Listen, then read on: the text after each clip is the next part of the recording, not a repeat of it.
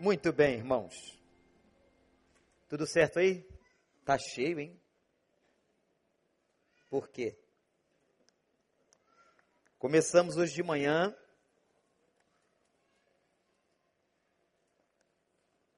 uma série sobre a volta de Jesus, uma série escatológica.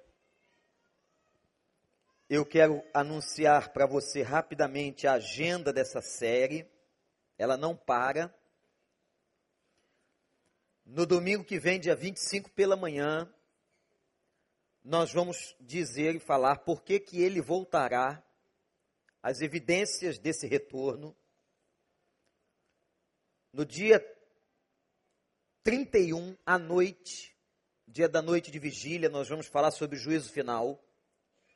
No último dia do ano, no dia primeiro à noite, Domingo nós vamos falar sobre a realidade do céu e do inferno na Bíblia. No dia 8 pela manhã, nós vamos falar sobre aquilo que vai acontecer após a morte. E no dia 8 à noite, nós vamos falar ou questionar o nome de quem está escrito no livro da vida. Eu fiquei muito contente hoje de passar por um, um shopping. Encontrei várias famílias da igreja, mas nunca tantas vieram falar comigo. Sempre dão um tchauzinho, tal, mas vieram falar com questões acerca da série. Esta série sobre a volta de Jesus e o estudo das últimas coisas é escatológica escatos, uma palavra grega que fala do final dos tempos. Eu disse ainda que 25% do doutrinamento bíblico é escatológico. Não é somente em cima do livro do profeta Daniel, que muito se fala sobre Daniel no Velho Testamento como um texto escatológico, mas a escatologia perpassa a Bíblia. Não é somente Apocalipse. Há muitas passagens no Velho e no Novo Testamento que falam sobre o advento da volta de Cristo. Segundo os estudiosos da Bíblia, 69 das 70 semanas de Daniel, registradas na sua profecia, já se cumpriram. Hoje pela manhã nós lemos Lucas 24, Mateus 24. E eu quero rever rapidamente alguns pontos importantes da nossa reflexão, do nosso estudo sobre a segunda vinda de Cristo. E eu comecei dizendo que essa vinda tem um propósito. E o propósito da vinda de Cristo é trazer juízo sobre a terra. Todo homem será julgado. Quando falarmos sobre juízo final, nós vamos abordar a questão do julgamento dos homens. A Bíblia diz que todos nós nos assentaremos perante o trono do Senhor. Portanto, será um tempo de juízo. Às vezes algumas pessoas questionam por que, que a maldade humana não tem a recompensa que deveria aos nossos olhos. Já escutei pessoas dizendo, pastor, como é que pode um homem que fez tão mal à sociedade, um bandido de alta periculosidade, agora está cantando no complexo de Jericinó? Cantando louvores. Como é que eu posso acreditar na conversão de um homem desse? Da mesma maneira que você pode acreditar na conversão do ladrão que morreu ao lado de Jesus. O nosso Deus é um Deus da segunda chance e da oportunidade que, e que conhece o coração. Se um homem verdadeiramente se arrepende dos seus pecados, ele recebe perdão e regeneração. Isto é, ele é gerado espiritualmente de novo. Haverá um tempo de juízo, onde toda a maldade que aparentemente nós não vemos punição, onde nós não vemos a justiça dos homens, não tenham dúvidas de que a justiça do nosso Deus atuará com poder e com força. Eu disse ainda que a volta de Jesus tem como objetivo introduzir um novo momento na história. O homem, eu e você, não fomos criados para essa pobreza e essa mediocridade de vida que o mundo vive. Mas o pecado distorceu a ordem o pecado desvirtuou o homem. E, meus amados irmãos, a volta de Jesus Cristo será um momento em que todas as coisas serão restauradas e a glória de Deus voltará sobre nós. Terceiro aspecto, ainda recordando o que foi pregado no início desta série hoje pela manhã algumas questões características, alguns aspectos importantes sobre a segunda vinda de Cristo.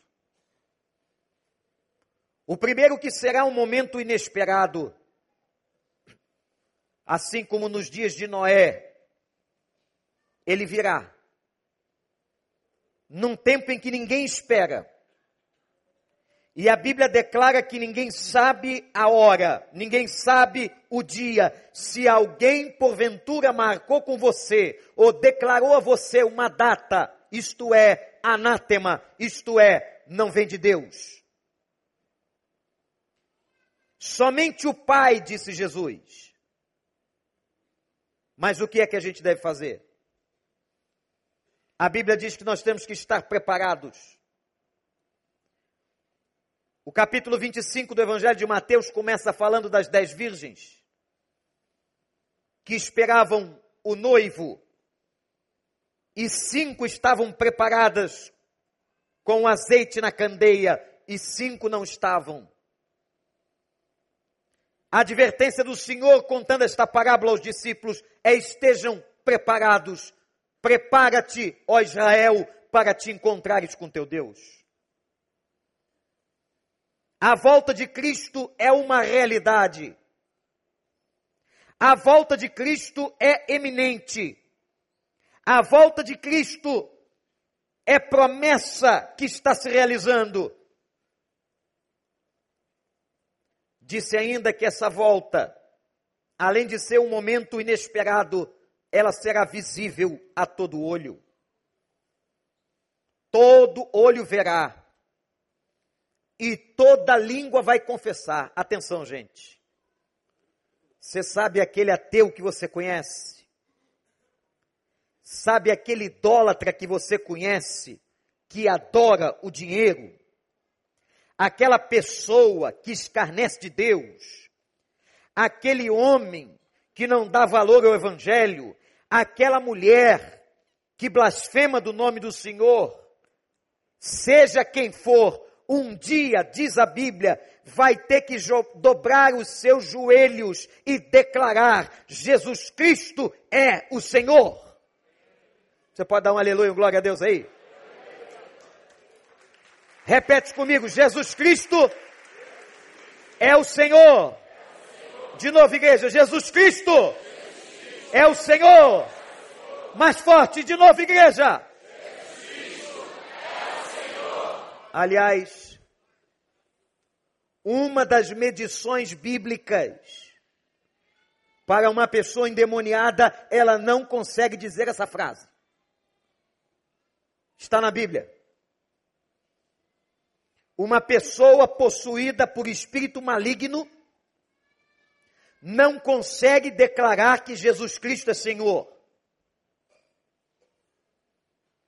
a volta de Jesus será visível, física. Todo olho verá. E eu disse hoje pela manhã, que a ideia de um céu não materializado é uma ideia do pensamento grego e não do pensamento bíblico. A volta de Cristo será palpável. E mais, terceiro, será uma vinda gloriosa e triunfante. O nosso Senhor voltará com poder e glória. Depois de ter colocado todos os inimigos debaixo da prisão, esmagado a todos com seu poder, ele voltará, diz Tessalonicenses, cercado pelos anjos do Senhor. A trombeta irá soar, a multidão de seres angelicais dizendo: Santo, Santo é o Senhor dos exércitos, como viu Isaías. A declaração: a terra está cheia da sua glória. Louvado seja o nome de Deus. Mas por que a demora? O quarto aspecto que nós estávamos vendo, por que demora? Mas a demora, aos olhos de quem? Aos olhos dos homens, aos meus olhos e aos seus olhos, nós controlamos o tempo no Cronos,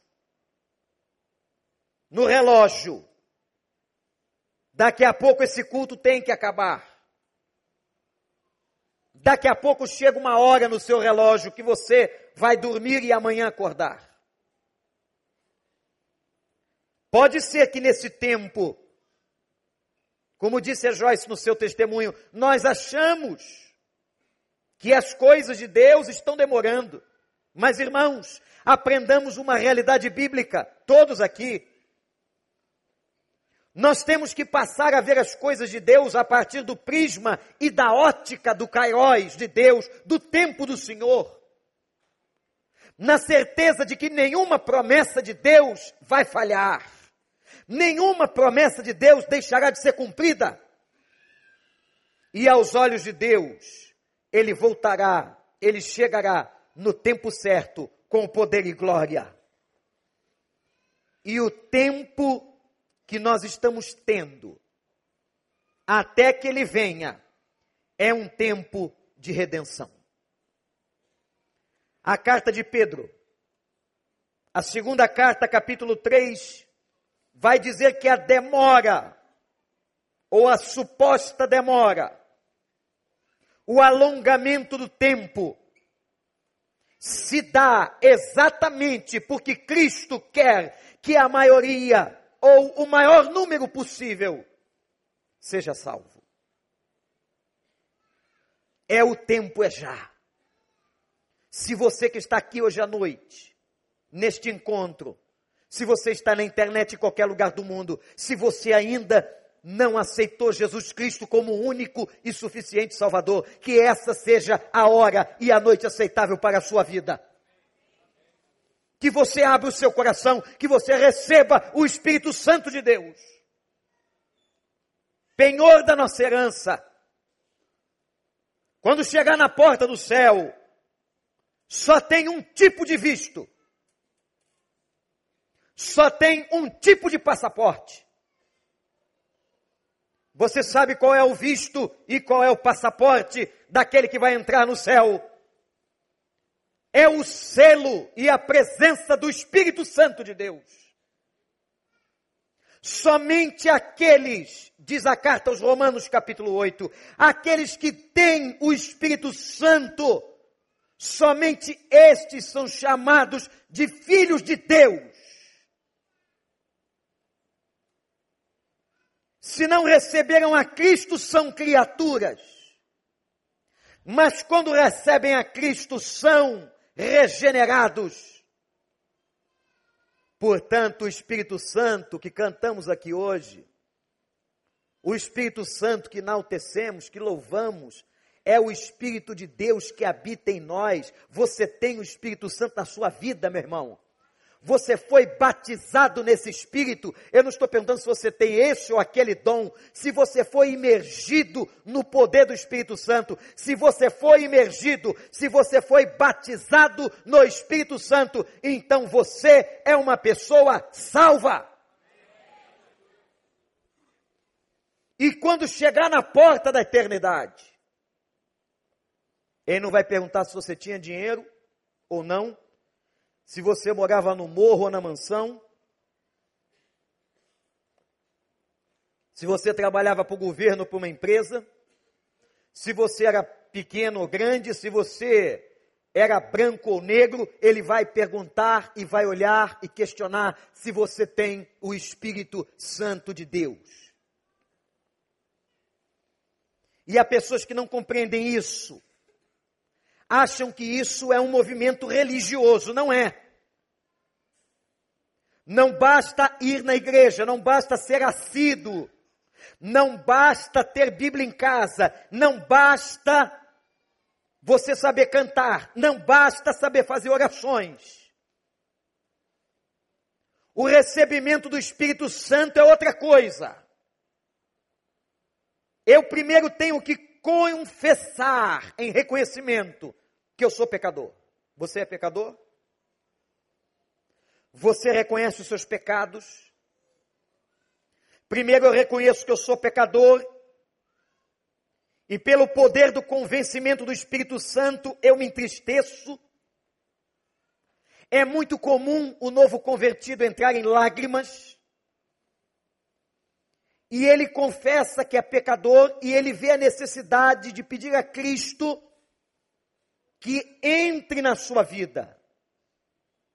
Isso é conversão. Isso é tão forte, é tão forte, que o evangelista João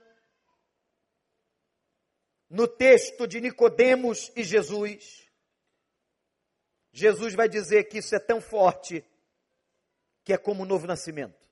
É como uma pessoa que nasceu de novo. Nicodemos pergunta: "Eu vou entrar na barriga da minha mãe?" Não. O nascimento é espiritual. Os valores mudam, a cabeça muda. Aquele que adulterava não adultera mais, aquele que roubava não rouba mais. Isso é conversão. A conversão produz fruto ou frutos dignos do arrependimento. Então o Espírito Santo vem. Ora, o que Deus está aguardando é que esse Espírito possa entrar no coração de todo aquele que crê. E aí, meus irmãos, num quinto um ponto interessante, ainda recordando que já trabalhamos, alguns eventos precederão o fim. Como, por exemplo, o abalo da ordem criada à natureza será abalado. Eu não preciso aqui mencionar com muita ênfase científica o que está acontecendo no mundo. Recentemente, em imagens de satélite ultrapoderosos se viu que o derretimento das geleiras é muito maior do que se imaginava. Há uma natureza sendo abalada. A intensificação de terremotos na Itália, no Haiti, no Chile, na Turquia. Recentemente, a grande falha da Califórnia foi de novo muito mencionada porque nunca houve. E eu estive lá há cerca de um mês. Nunca houve tanto ou tanto noticiamento sobre a possibilidade de um grande terremoto em São Francisco e Los Angeles, como aconteceu há 30 dias atrás. a natureza será abalada. Poderes celestiais vão ser retorcidos. Hoje pela manhã nós lemos Mateus 24. Agora à noite eu quero ler outro texto. Marcos 13. Você tem Bíblia aí? Tem iPhone aí? Tem iPad aí? Abre aí. Tem Bíblia aí nesse negócio? Vou fazer uma oração forte aqui. Hein? Todo iPad, todo iPhone, em funcionamento, Senhor. Que o Senhor deu para essa pessoa, que ela não baixou ainda uma Bíblia. Senhor, dá a ela três dias. Se no final de três dias ela não baixar uma Bíblia, um aplicativo, que essa máquina pare de funcionar. Depois não vai dizer que o pai de Dinho não avisou. Final do ano é assim, tem um monte de pai que aparece. Marcos 13. Se lemos pela manhã o Evangelho de Mateus com uma linha judaica, olha agora Marcos, o mais resumido dos evangelhos, narrando o mesmo discurso, a mesma pregação. Quando ele estava saindo do templo, um dos seus discípulos lhe disse: Olha, mestre, que pedras enormes, se referindo às pedras monumentais do templo de Jerusalém. Que construções magníficas, e são mesmo. Os arquitetos e engenheiros que vão a Israel ficam pensando como há mais de dois mil anos se colocava uma pedra inteira daquele jeito, uma sobre a outra. Os discípulos estão chamando a atenção de Jesus.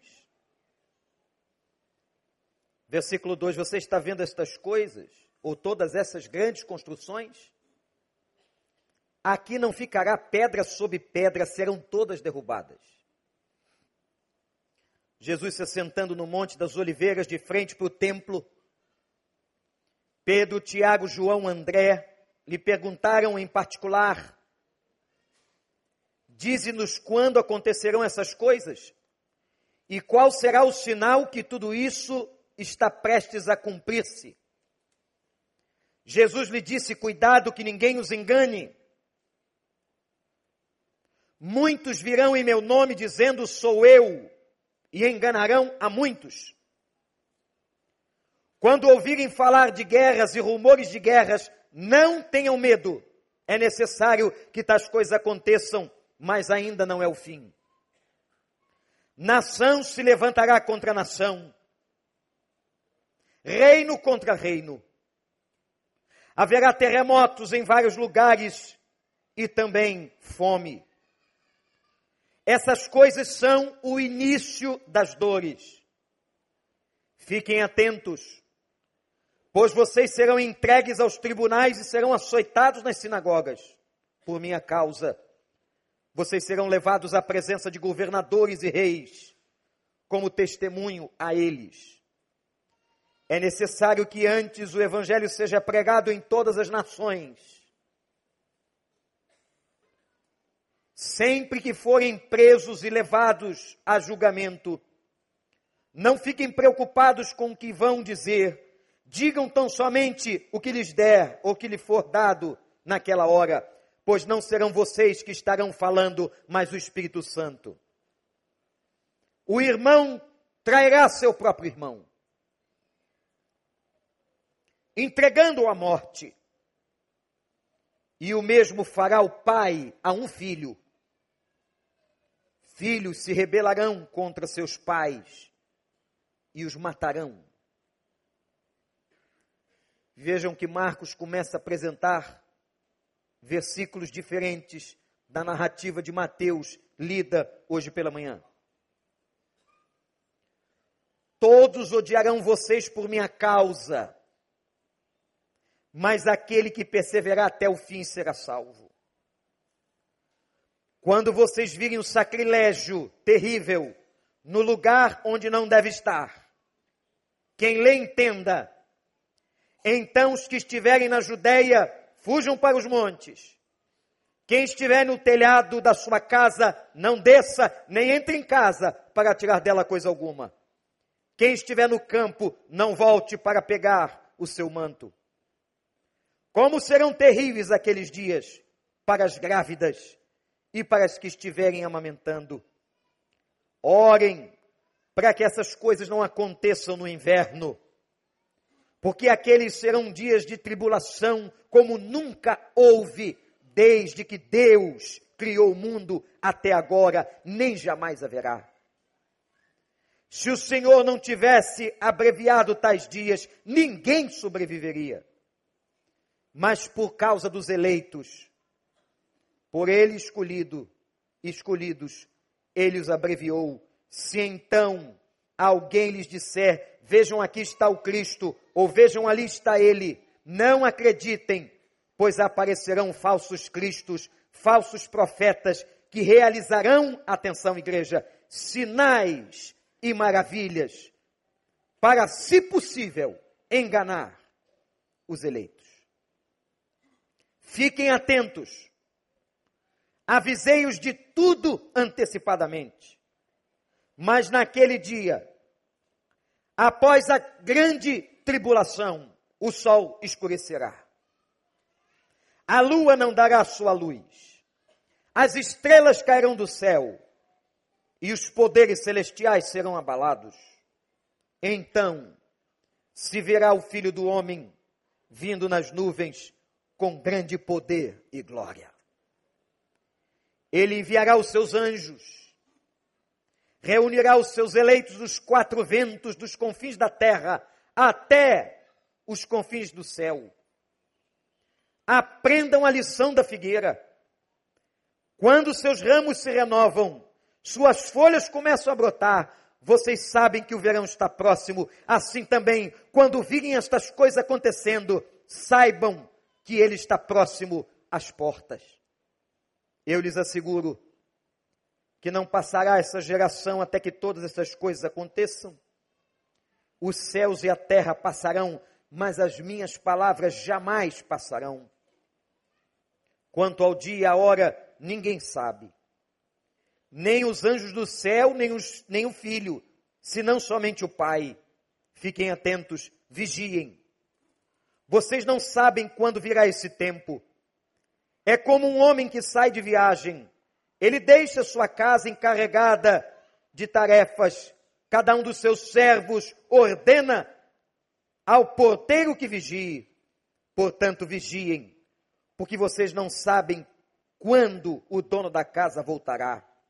Se à tarde, à meia-noite, ao cantar do galo ou amanhecer.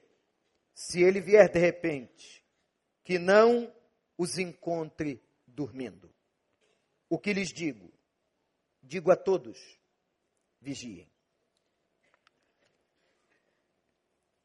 Há uma expressão teológica aqui, no texto de Marcos, que ele diz da possibilidade de encontrar pessoas dormindo, de crentes dormindo. E eu falei ainda, irmãos, que nem tudo nós entendemos, nós não podemos conhecer todas as coisas. Se há uma coisa que eu não compreendo, como pastor, teólogo, eu não compreendo a realidade da apostasia. O que é a apostasia? É o afastamento. Pessoas que um dia foram tão próximas, como dizia o saudoso Dr. Russell Shedd, se afastarão. Jesus, certa ocasião, disse uma coisa muito intrigante.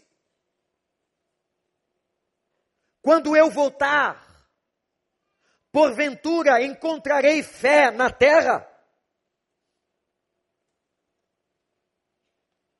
O que parece, irmãos, é que quanto mais o mundo vai piorando, a desesperança toma conta e até alguns que se aproximaram de Deus se afastarão.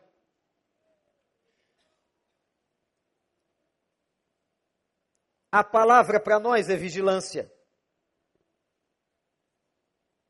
Diz o texto ainda que o evangelho chegará às nações. Observe, a Bíblia não diz que o Evangelho chegará a todas as pessoas. Isso é um erro de leitura que muitos cometem. O Evangelho chegará às nações. Terceiro,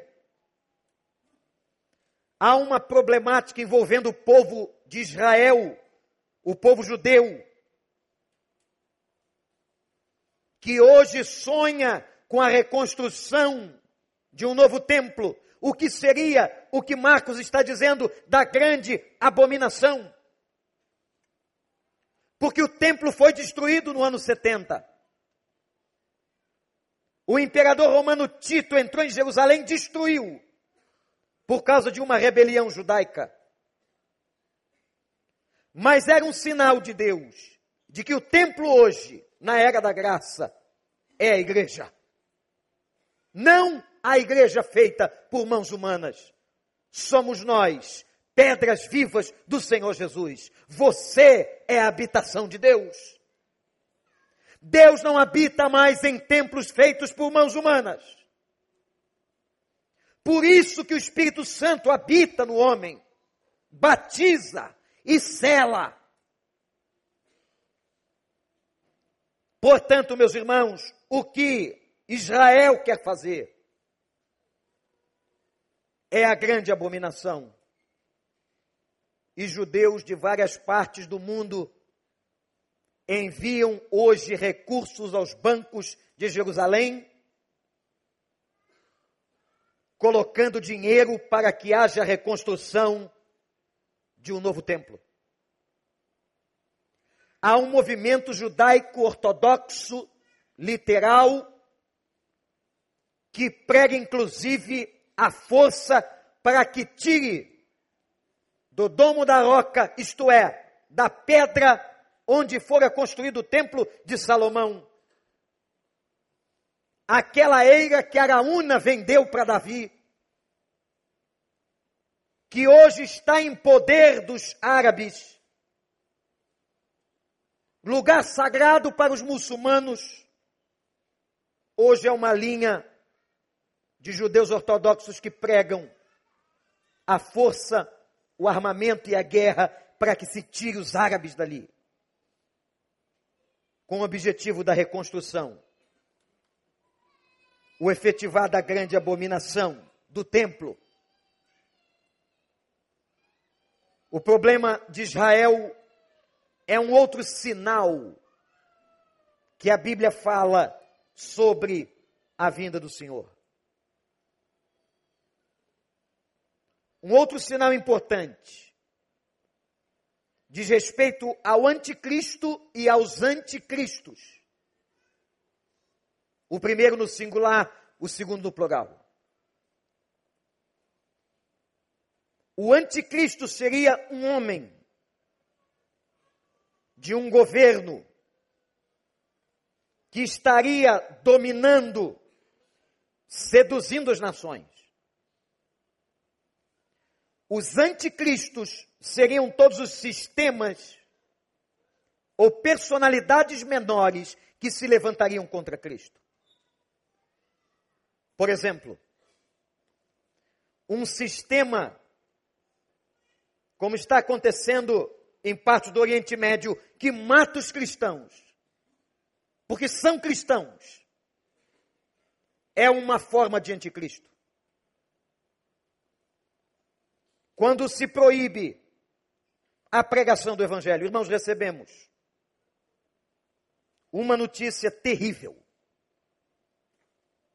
Há cerca de 30 dias, vindo de um dos mais importantes missionários do mundo, que é Batista, ucraniano, que já pregou aqui e trabalha com 13 nações do leste europeu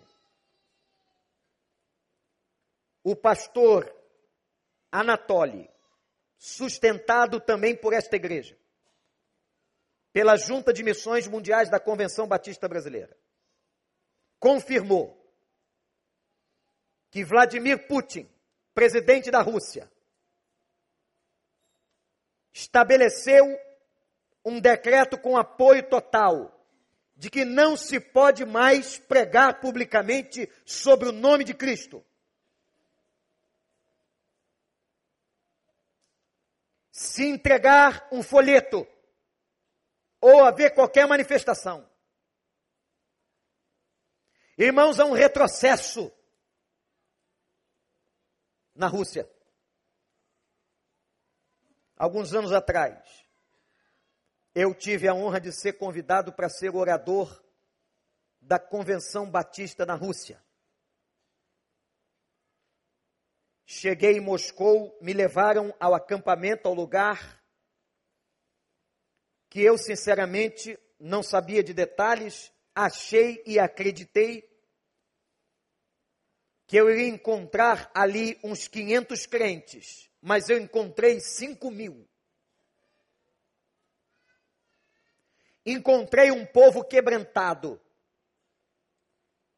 Encontrei um povo confessando Jesus. Aquilo foi impactante. Quando eu preguei naquela manhã, pediram para que eu falasse sobre missões. Eu vi centenas de pastores chorando, com sede. Homens que vinham da Sibéria para ouvir o Evangelho e se motivarem com a pregação do Evangelho. Mas eu me lembro de um bielorrusso que estava na convenção e disse: Pastor, ore por nós. Eu disse: Mas por quê? O que eu estou vendo aqui é muito mais do que eu imaginava. 5 mil pessoas numa convenção batista na Rússia. Um país que ensinava a criança, fazia ela repetir: Deus não existe. Repete com o professor. Deus não existe. E agora vocês têm uma nação espalhando o evangelho? Por que orar? Vamos glorificar. Sabe o que ele disse para mim? Não, pastor. Porque o que o senhor está vendo aqui, em pouco tempo, se transformará num grande processo de perseguição. Alguns anos depois, para ser mais preciso, no mês passado, a notícia de que a Rússia está fechando as portas para o nome de Jesus. E todo sistema que interrompe a proclamação do Evangelho é um sistema anticristo. Personalidades que se levantam, arvorando-se para si autoridade, magnitude de Deus. Mas Deus só tem um. Ele é único. Ele é suficiente. Ele é eterno. E todos os governantes da terra, todos aqueles imperadores romanos, inclusive Nero, Domiciano, que foi mais perverso do que Nero, todos os reis da terra, todos os presidentes poderosos, seja Trump ou qualquer outro, o primeiro-ministro do Japão ou o líder da China? Ou os homens da América Central, todos eles vão ter que se curvar diante do Rei dos Reis. Você acredita nisso? Glorifique ao Senhor.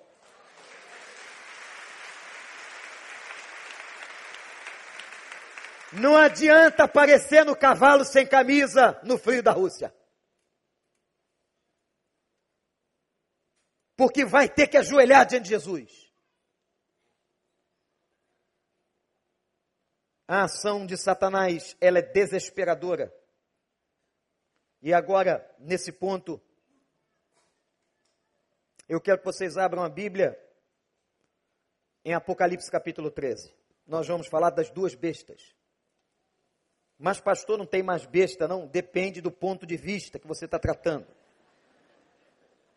Eu acho que, dependendo do ponto de vista, tem muita besta por aí. Mas do ponto de vista desse aqui, bíblico, só tem duas.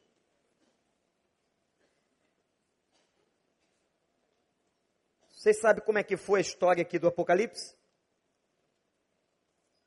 João está preso na ilha de Pátimos.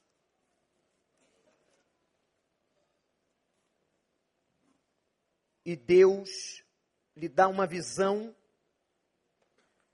em que o próprio Cristo aparece a ele e manda ele escrever. O último apóstolo vivo. Eu vi, de João, capítulo 13, uma besta que saía do mar. Tinha dez chifres e sete cabeças. Você entendeu o Apocalipse? Preste atenção, olhe para aqui. Você só pode interpretar o Apocalipse entendendo o significado das imagens para aquela época. Por exemplo, você vê hoje um homem chifrudo, é uma coisa. Imagina que você visse um homem chifrudo. Você podia dizer qualquer coisa, não é? Naquela época, ver alguma coisa com chifre era outra. Então você não pode querer entender o Apocalipse se você não entender o significado da linguagem da literatura apocalíptica. Chifre no Apocalipse naquela época, estamos quase no ano 100 depois do nascimento de Cristo, era a imagem de poder. Força. A besta tinha dez chifres, era uma besta poderosa. Sete cabeças, dez coroas, uma sobre cada chifre, e em cada cabeça um nome de blasfêmia. A besta que vi era semelhante a um leopardo, mas tinha pés como os de urso e boca como de leão. O dragão deu à besta o seu poder e o seu trono e grande autoridade. Uma das cabeças da besta parecia ter sofrido um ferimento mortal. Mas o ferimento mortal foi curado. Todo mundo ficou maravilhado e seguia a besta. Adoraram o dragão que tinha dado autoridade à besta, e também adoraram a besta, dizendo: Quem é como a besta? Quem pode guerrear contra ela? A besta foi dada uma boca para falar palavras arrogantes e blasfemas. E lhe foi dada autoridade para agir durante 42 meses. Simbólico. Ela abriu a boca para blasfemar contra Deus e amaldiçoar o seu nome e o seu tabernáculo, os que habitavam nos céus. Foi-lhe dado poder para guerrear contra os santos e vencê-los. A besta que emergiu do mar vai matar crente.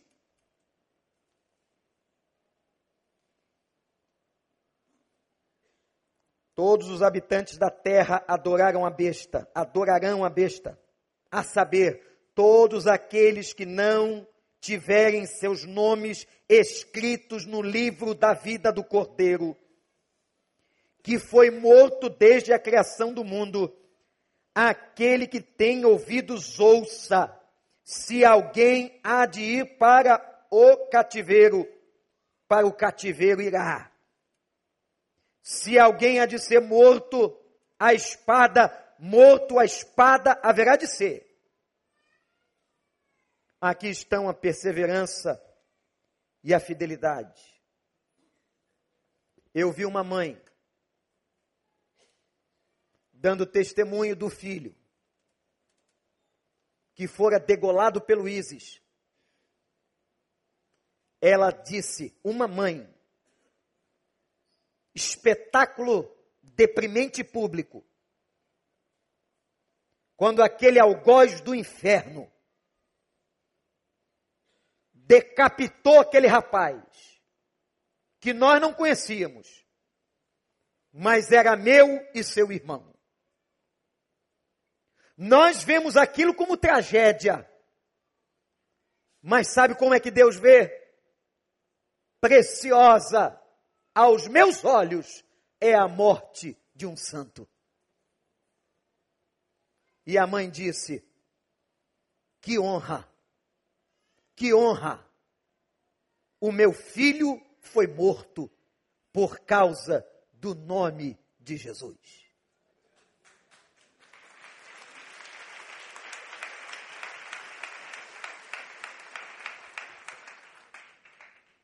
Aí João viu uma besta saindo da terra.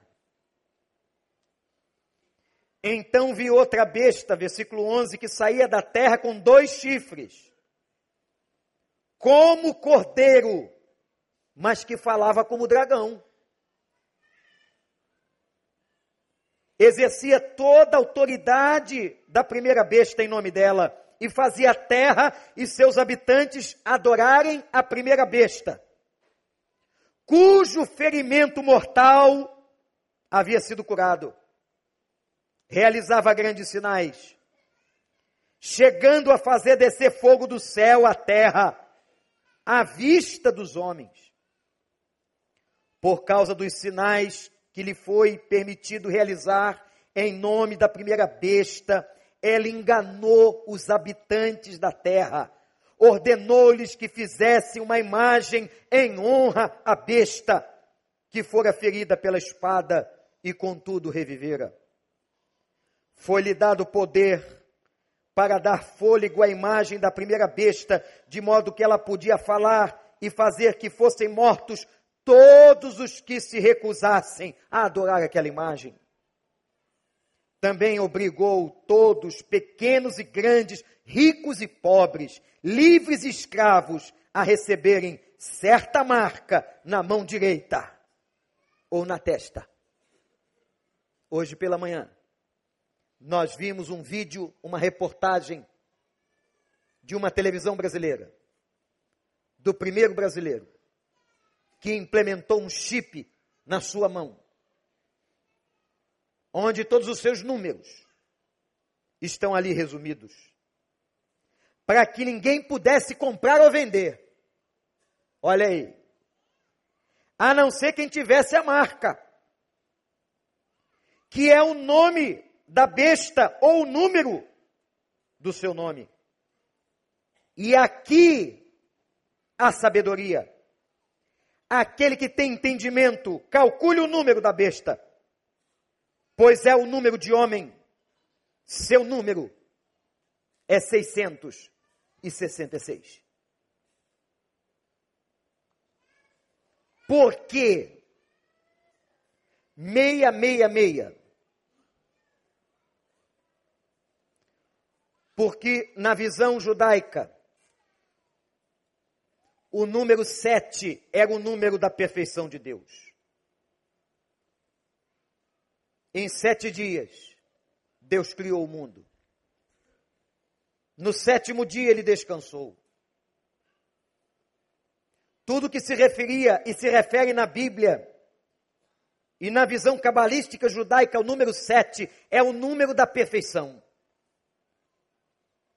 E o número seis é o número da imperfeição, é o número humano. E por que se repete três vezes? Porque está em potência. Mostrando a força da besta, do inferno, da carnalidade. O poder da besta que emerge da terra era o poder de toda a humanidade e a sua maldade. Agora vamos às interpretações teológicas das duas bestas. A besta do mar, dos versículos 1 a 10, anote aí, representa as autoridades de governo, de império. O que faz crescer, tanto no processo da globalização, a unificação da moeda em torno do dólar, a organização das Nações Unidas e dos blocos comerciais, o que faz facilitar a existência de um governo central na humanidade. cresce hoje as condições de um governo global. A besta que emerge do mar é a besta que tem autoridade sobre a terra. Quando a Bíblia fala de um principado, eu me lembro, não sei quem estava aqui, quando estudamos batalha espiritual. O apóstolo Paulo fala de principados e potestades. Existem espíritos malignos de dominação. Existem espíritos malignos, e esses devem ser muito bons no que estão fazendo lá em Brasília. Esses são profissionais que dominam a mente, dominam o aspecto, dominam a vida. Há demônios que tomam conta de regiões, de principados. Um principado é uma região geográfica. A besta que emergia do mar tinha todo o poder sobre tudo isso. Só que a besta, observem, que emerge da terra, tem um poder da falsa religião. Se uma coisa vai nos confundir e nos enganar, é uma falsa religião. Na besta que emerge da terra, há um clamor para que ela seja adorada. Ora, então, tanto um poder, um poder que vem dos homens e dos governos, como um poder religioso, se levantarão. Se muitos outros pontos nós já vimos, estamos vendo, esse ainda não, mas está perto. De um poderio global e de poderes espirituais que governaram através de religião religiões de morte. Porque a religião, quando não é saudável, e saudável é a religião que vem em Cristo, a única maneira de uma religião, que significa religação, é isso que significa religião.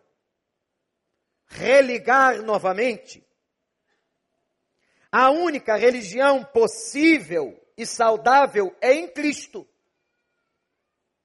Tudo que estiver fora de Cristo não vem de Deus, porque ele disse: Eu sou o caminho. Eu sou a verdade.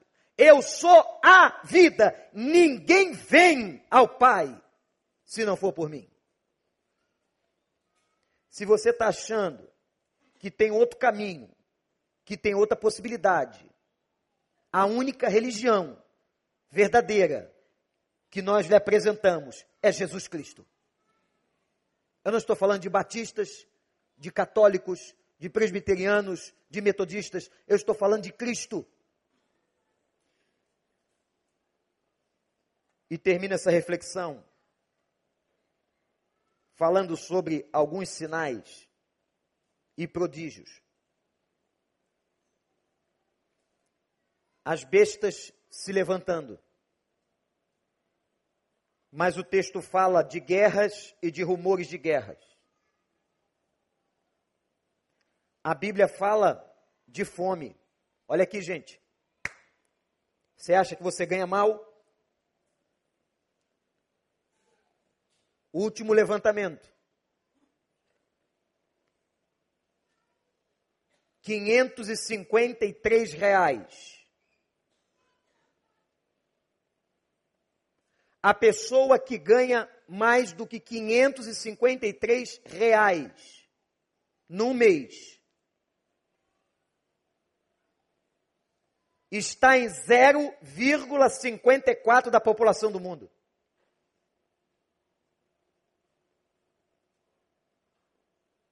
99% do mundo, das pessoas, vivem com menos de 500 reais por mês. Isso muda o conceito do que é riqueza. Ou de quem é rico.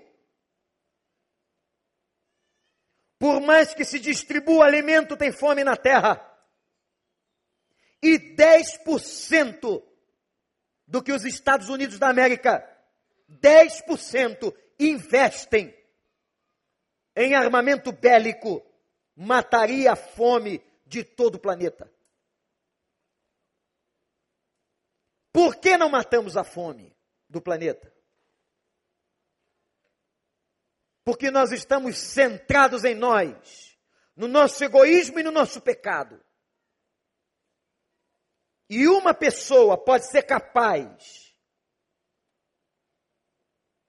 num ato, de diminuir o combustível de um avião,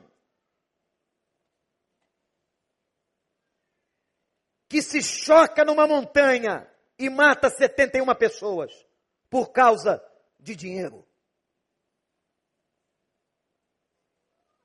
O ser humano é podre. Eu sou podre, você é podre.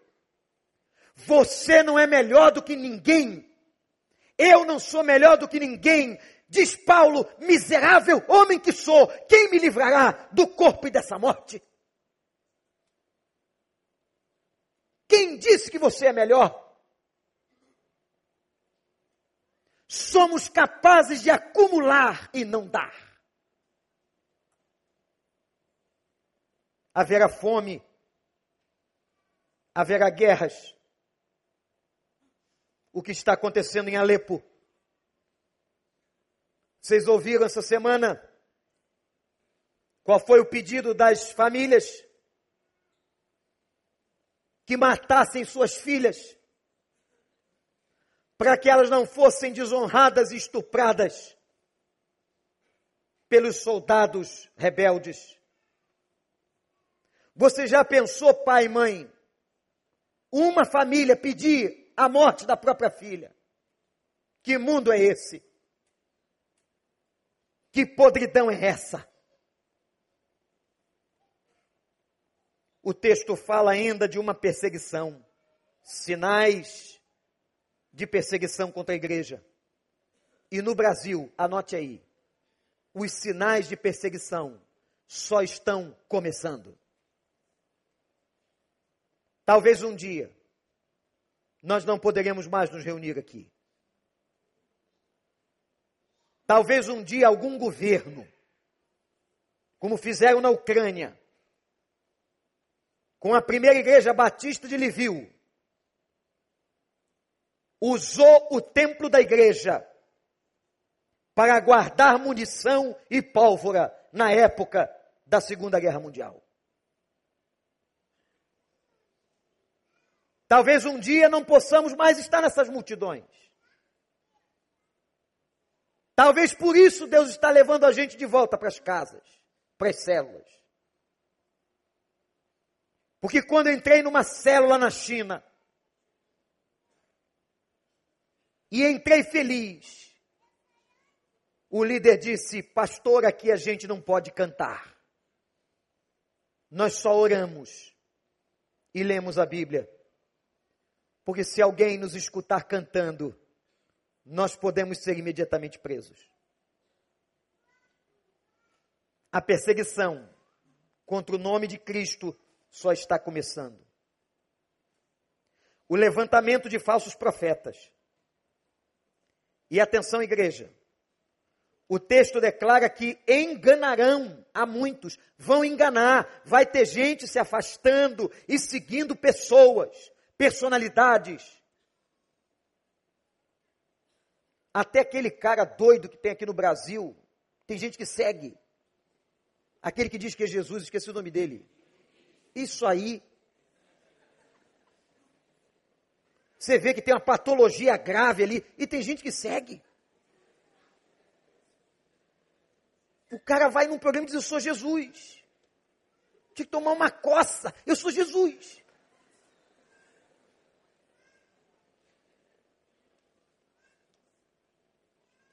E se assistir o vídeo é capaz de me processar, eu vou preso. Vai ter gente indo atrás, porque tem gente, irmãos, olhem para mim, tem gente, igreja, indo atrás de lixo. Como tem gente indo atrás de lixo? Eu fico impressionado. Todo vento de doutrina, todo balanço. Ih, pastor, está sabendo daquele show gospel? Como se o nome gospel se tornou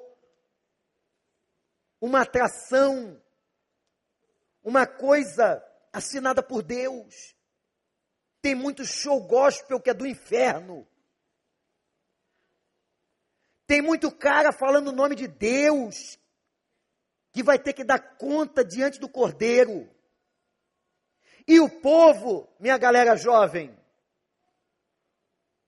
um povo indo atrás de mentira, de falsa doutrina, de igreja que se diz igreja, mas não é igreja.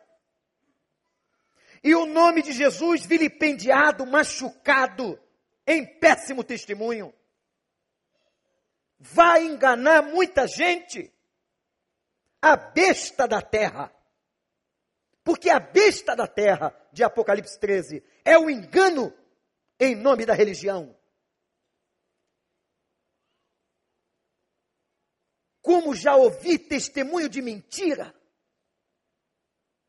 Que o povo vai atrás. O povo gosta de sensacionalismo. Nós adoramos isso. Tiver um acidente ali, a gente para. Automaticamente se tira o pé do acelerador para dar uma olhadinha. Mas não é porque você quer ajudar o, o ferido, não. Você quer olhar. Olhar. Tem um irmão que frequenta aqui, que Deus o tenha, não sei aonde, que adore para enterro. Não pode ver um defunto, tem um defunto aonde? Não, tem um ali agora na rua, bem-vindo, eu vou lá. O cara quer ver, tem sangue no olho. Você acha que isso é normal? Eu quero ver a vida, gente. Lamento pelo que se foi, mas eu quero ver a vida ou não? Tem muita gente sendo enganada por falso profeta. Que aparece em nome de Deus.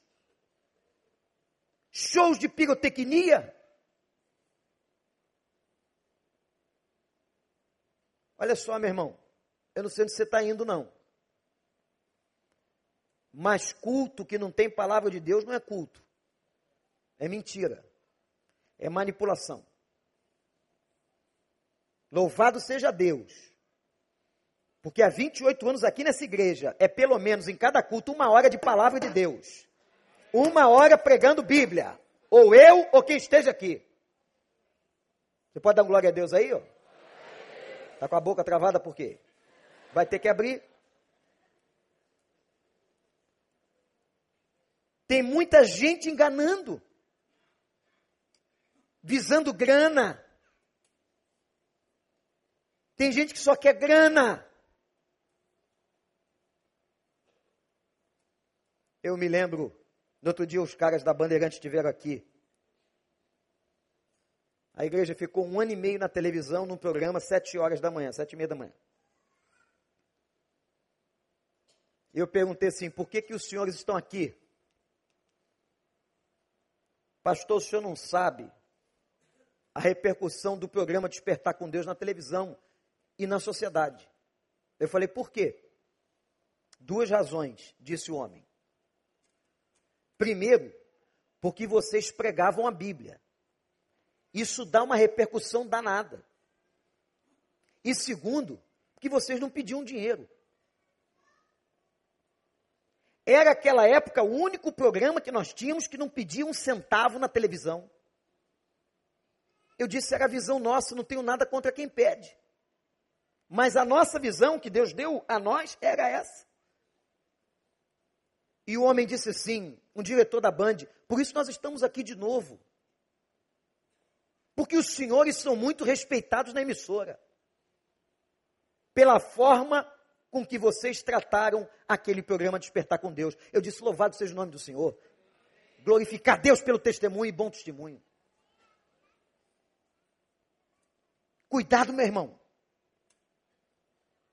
Às vezes o cara não dá o dízimo na igreja dele, que é sério e transparente, e vai dar para um, não sei para onde.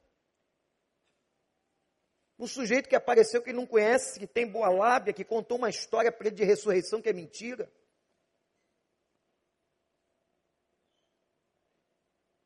Uma cura que não aconteceu. Não foi como a gente ouviu aqui hoje, não, que é coisa séria. Mas tem muita mentira. E eu termino. Porque hoje de manhã e agora à noite só estou falando do que acontecerá antes do fim. Só estou falando sobre isso. E último ponto: o esfriamento do amor. Você não sabe por quê que uma menina pega o namorado e mata os pais. Você não sabe por quê uma mulher, por causa do dinheiro, esquarteja o marido. Ainda bota o marido na mala. Minha filha, eu sei que você pode até não gostar do cara, mas pelo amor de Deus. Esquartejar tem que dar um trabalho danado. Botar na mala dá mais. E sair com aquele peso do condomínio. E da maneira mais tranquila. Quando você olha um negócio desse, você não tem explicação. Aí o pastor Paulo e área de família e pastores da igreja, mas pastor, o número de divórcio aumentou. O respeito dos filhos pelos pais diminuiu. O que está acontecendo? O versículo 21 de Mateus 24 diz que o amor vai se esfriar. E a gente não vai mais ter, ou vai se perdendo o amor em todos os níveis da vida humana. Nós seremos, nos últimos dias, uma sociedade fria, muito mais do que somos hoje. Em que talvez 71 mortos não comovam mais a Colômbia e nem os estádios. O amor se esfriará. E eu quero dizer uma coisa para você que veio aqui final dos tempos já começou.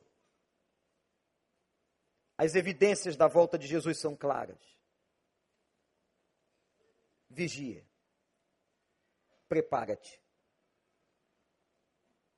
Porque nós daremos conta a Deus de cada momento da nossa vida. E ali não vai ter ninguém para te ajudar. Nem o pastor, porque o pastor vai dar conta também. nem Dom Evaristo Arnes, que fez tanto pela política brasileira, vai dar conta também. Madre Teresa de Calcutá vai dar conta do que ela fez em Calcutá.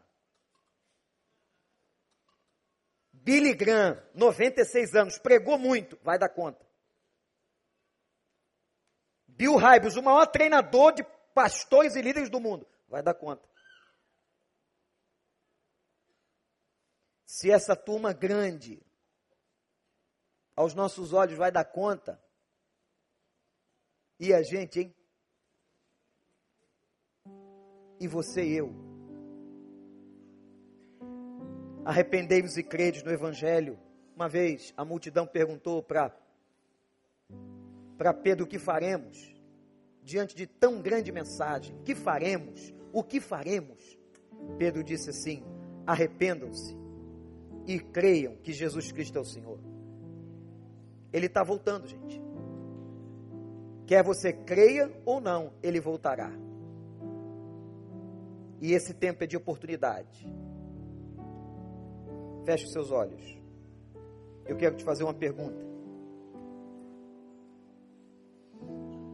Se ele te chamasse hoje à noite, como ele chamou aqueles atletas no auge da forma, Se ele te chamasse hoje à noite para acertar as contas, o que você faria? Você tem a certeza da sua salvação? Se você não tem certeza da sua salvação e você reconhece Jesus como Senhor, e você se arrepende dos seus pecados, diga para Ele agora: Eu, Pai, me arrependo dos meus pecados, e eu entrego a minha vida toda ao Teu senhorio. Tem alguém aqui nessa noite que está fazendo essa oração? De olhos fechados, Diante de Deus é só você. Eu quero orar por você. Quero orar. Se você fez essa oração, levante a sua mão. Eu quero clamar pela sua vida. Deus abençoe. Deus abençoe. Deus abençoe. Deus abençoe. Deus abençoe. Levante a sua mão para que eu possa ver e orar por você. Deus abençoe. Deus abençoe. Deus abençoe. Graças a Deus. Graças a Deus. Graças a Deus.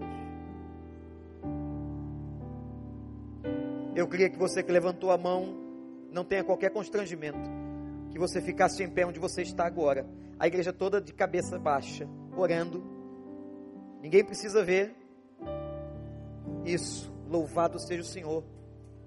Todos que levantaram suas mãos, Deus sabe quem foi. Que coisa maravilhosa essa, essa noite. Glória a Deus. Você teria coragem de vir até aqui orar comigo? Você pode fazer isso? Eu vou esperar você chegar aqui. A igreja continua de cabeça baixa orando. Todas as pessoas que o Espírito Santo tocou, que você reconhece que é pecador e precisa confessar agora que Ele é Senhor, vem aqui, pode vir. Eu vou esperar você chegar. Isso. Jovem, adolescente, senhor, senhora, casal, homem, mulher, pode vir. Pode vir. Esse é o tempo da oportunidade. Esse é o teu tempo. A Bíblia diz assim: hoje é o dia aceitável. Vem. Eu sei que tem mais gente para vir. O espírito está mexendo. A perna fica dura. Parece que tem um peso de vergonha. Que o Senhor te liberte disso agora, em nome de Jesus. Que você saia daqui hoje com convicção da tua salvação em Cristo. Pode vir. Você que está em pé, pode vir. Você que sentiu e entendeu a palavra, pode vir. Graças a Deus. Deus é bom. A Bíblia diz que uma alma no céu traz grande alegria. Imagina essa noite só aqui. Quanto alegria. Pode vir. Pode vir. Graças a Deus. Igreja, fique em pé. Ninguém se movimente. Tem gente quebrantada aqui chorando. Estenda a mão para cá. Estenda a mão para cá. Senhor meu Deus, toma a vida dessas pessoas agora em nome de Jesus. A tua palavra diz que aquele que te confessa diante dos homens, tu o confessará diante do Pai. Eles estão aqui, alguns quebrantados, que entenderam, que creram. Ó oh Deus, escreve os nomes no livro da vida.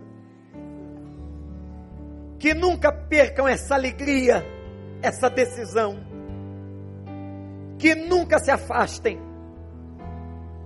mas que tenham a convicção plena de que a partir de hoje Jesus Cristo é Senhor de suas vidas.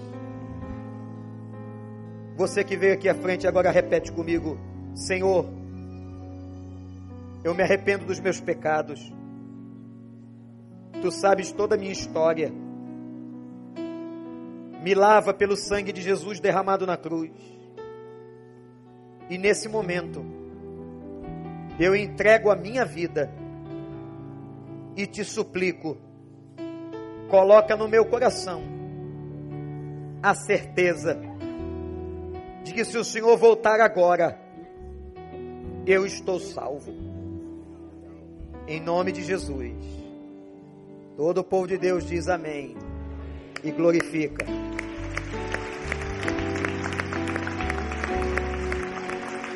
Vocês que vieram aqui, a gente queria anotar o seu nome, a gente queria te dar uma Bíblia se você não tem.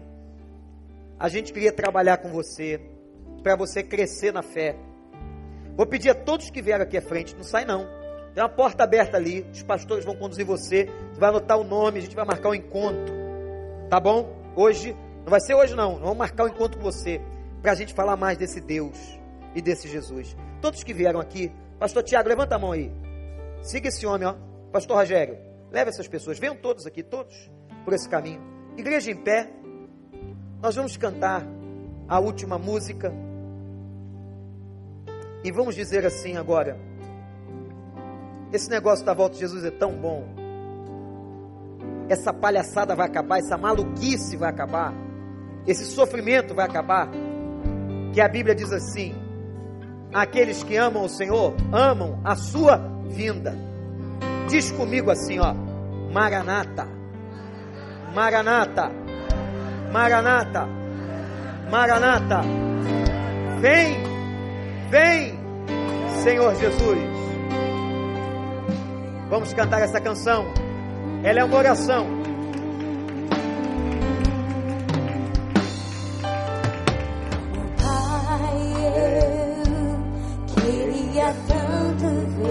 Fale isso para ele, vamos lá. O meu Senhor desceu, vindo me encontrar. Vai ser lindo. Posso Imagina imaginar a glória a glória do Senhor. do Senhor Jesus.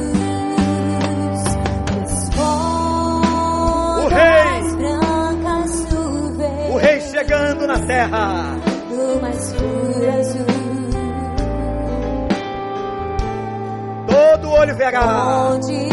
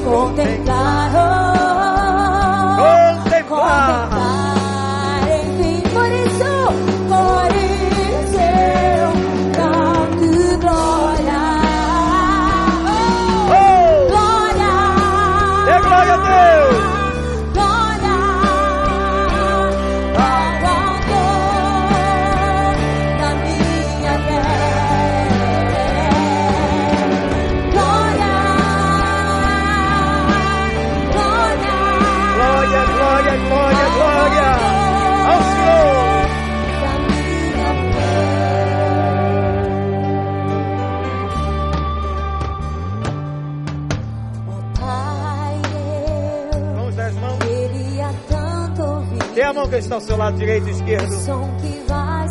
Isso. Imagina todo o povo subindo. Você vai rever aquela gente que já partiu em Cristo. seus irmãos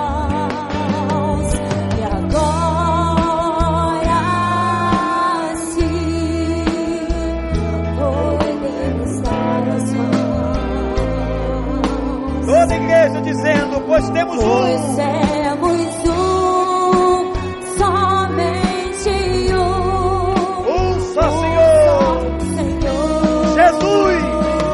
Jesus.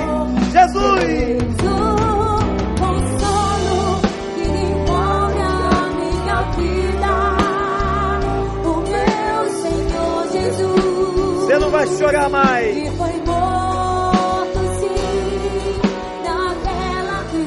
a doença desaparecerá. Voltará, oh, voltará. Então diga, por isso eu glória, glória. Glória, glória, glória.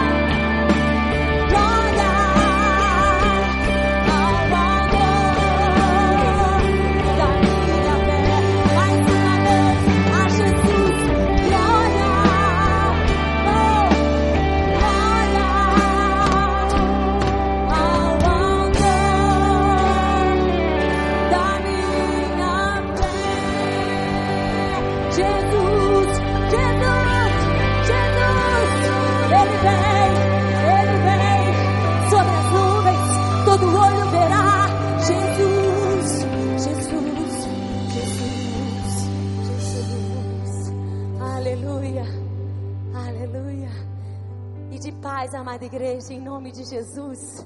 Uma semana abençoada, cheia da presença do Senhor. Deus te abençoe poderosamente.